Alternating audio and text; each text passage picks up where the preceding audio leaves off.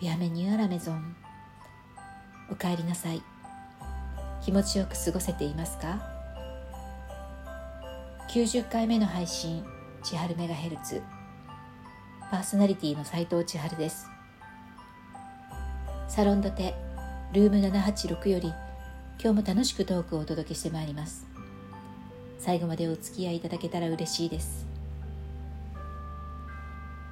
12月師走に入って最初の週末ですね。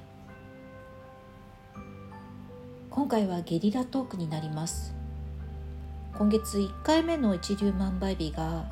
12日というふうになっていて、まあ、先月最後のオンエアから考えると約2週間ぐらいありますから。なんとなく間空きすぎちゃうなと思って、えー、今日3日は虎の日も重なる私のラッキーデーということで珍しいトークテーマ個人的見解でおすすめというトークをアップさせていただきます。少し前に私のお気に入りテレビ番組 NHK が放送している「明日が変わるトリセツショー」えー、というのがあるということでこの番組の中でねご紹介した内容をお話ししたことあるんですが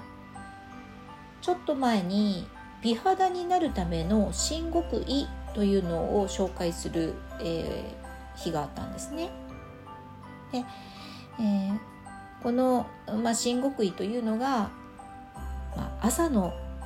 洗顔がとっても大事ですと朝の洗顔をきちんとすることで、えー、美肌にトラブルのない健康な肌になりますというお話だったんですね。でそこでキーになるのが朝ちゃんと、えー、洗顔フォームを使って極上の泡を使ってぬるま水で顔を洗いましょう。こうでした。一個ずつちょっと解説すると朝って意外とあの洗顔フォームを使わずに、ね、あの夜お風呂入って寝て起きた寝ただけだから起きたらもうささっと洗ってあんまり油を落としすぎない方がいいんじゃないかみたいなこう感覚もあったりしてあんまりあのすごくこう丁寧に朝洗顔するっていう人が少ないということなんですね。うん、私も確かにどちらかというと夜の方が念入りにしているなと自分でも思いました。でそこで、まあ、あのちゃんとしましょうということなんですがそのポイントが泡で洗いましょうと。ゴシゴシとにかくこすってはいけない、まあ、これはね結構もう今は、えー、美肌にはあのこすっちゃダメですよってあんまりこうスクラブとかが入ったものでねゴリゴリしたりとかねあの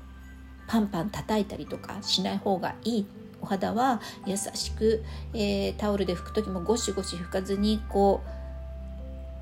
う置くだけタオルを置いてこう包むようにふわふわっと拭きましょうなんていう話も、ね、よく聞くんですけれども、えー、泡でね泡であのマッサージをするように泡のクッションで汚れを落としていくえようにしましょう。しかもぬるま水と言いましたけどあのよくねぬるま湯って書いてるけどじゃあぬるま湯っていうのが何度ぐらいなのかっていう話になっていて30度ね前半ぐらいじゃないといけないんですって。あの本当に、え手を入れてチェックをするとえこれお湯っていうぐらい冷ちょっと冷たいんじゃないって感じるぐらいの、えぬるま湯と言わずにあえてぬるま水ですみたいな話をされてたんですけどだいぶね温度が低くないと、えー、逆にあの乾燥してしまってシワの原因になったりとか肌荒れの原因になりますよっていう話をしたので、まあ、ぬるま水、まあ、そこまでは番組内のお話なんですけどその泡を立てるのが重要ということで私も一応、まあ、お化粧とかもしますしうんそんなに美容にこうなんだろうすごくこうパワーをかける方ではないんですけど本当に普通の普通のタイプなんですけどね。まあでも泡が重要かそうか確かにでもそんなのはいっぱい聞いたことがあるし過去にそういう洗顔をするための泡立てネットなんかおまけでついてたりとか、まあ、買ったこともあるなとかと思って。でもなんかそのメカニズムだったりとかそのちゃんとした知識じゃないままえー、ネットを買ったりもらったりしていたのでうまく使えていなかったし理にかなってなかったのでなんか本当にたま宝の持ち腐れ情報のなんか中途半端さで全然、えー、うまくやれてなかったなと今回その NHK の番組を見て思ったのでよし私もあのちゃんと泡立てネットを買おうと思いまして、えー、まあ、過去にも買ったことがあるしあのそうですね。まああの色とかデザインとかも一番シンプルでいいかなということで無印良品のものを買いに行ってきました。で、えーと、当然顔にいいということは、えー、体を洗う時もね、あのビオレ U とかのこう泡で洗いましょうって言ってね橋本環奈ちゃんとかコマーシャルしてるのもあれも言ってますけどあのあれはただ単にこうなんか宣伝ではなくて本当にやっぱり泡で洗うのは、えー、顔にもいいし体にもお肌にはとにかく泡でこう洗う方が洗浄力も実はあるということがねよく分かったのでそうだビオレ U も買ったことがあるけどうちは基本的にボディーソープを使っているのでそのボディーソープをちゃんと泡立てられる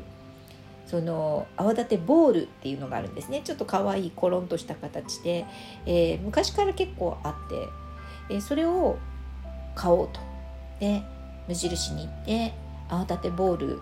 の大きい方でね150円小さい方で99円。大きい方はねあのそうですね、えー、大きな梨ぐらい、うん、ソフトボールのボールぐらいって言った方がいいかな。あと、えー、小さい方はテニスボールぐらいの大きさがあってこちら99円。安いんですよね。すごいもう安い。でえっ、ー、と洗顔用の泡立てネットっていうのもあってこれも99円。で、えーと、私はこの3つを買ってきたんですけど早速、えー、買って帰ってあのボディーソープをこの泡立てボールで泡立ててみたんです。昔持ってた時は使い方が分からなくてそれにボディーソープをこう垂らしてゴシゴシこすってたんですけどこするんじゃなくてあれで泡を起こしてその泡で洗ってみたらすっごい気持ちが良くてあこんなにこの泡立てボールって泡が立つんだとちょっとびっくりしましたね。で泡立てネットの方もあの本当にちょっと、えー、対して洗顔フォームを出さなくてもすっごいあっという間にもうね10秒ぐらい15秒ぐらいで10秒から15秒ですっごいモコモコのきめの細かい本当に理想的な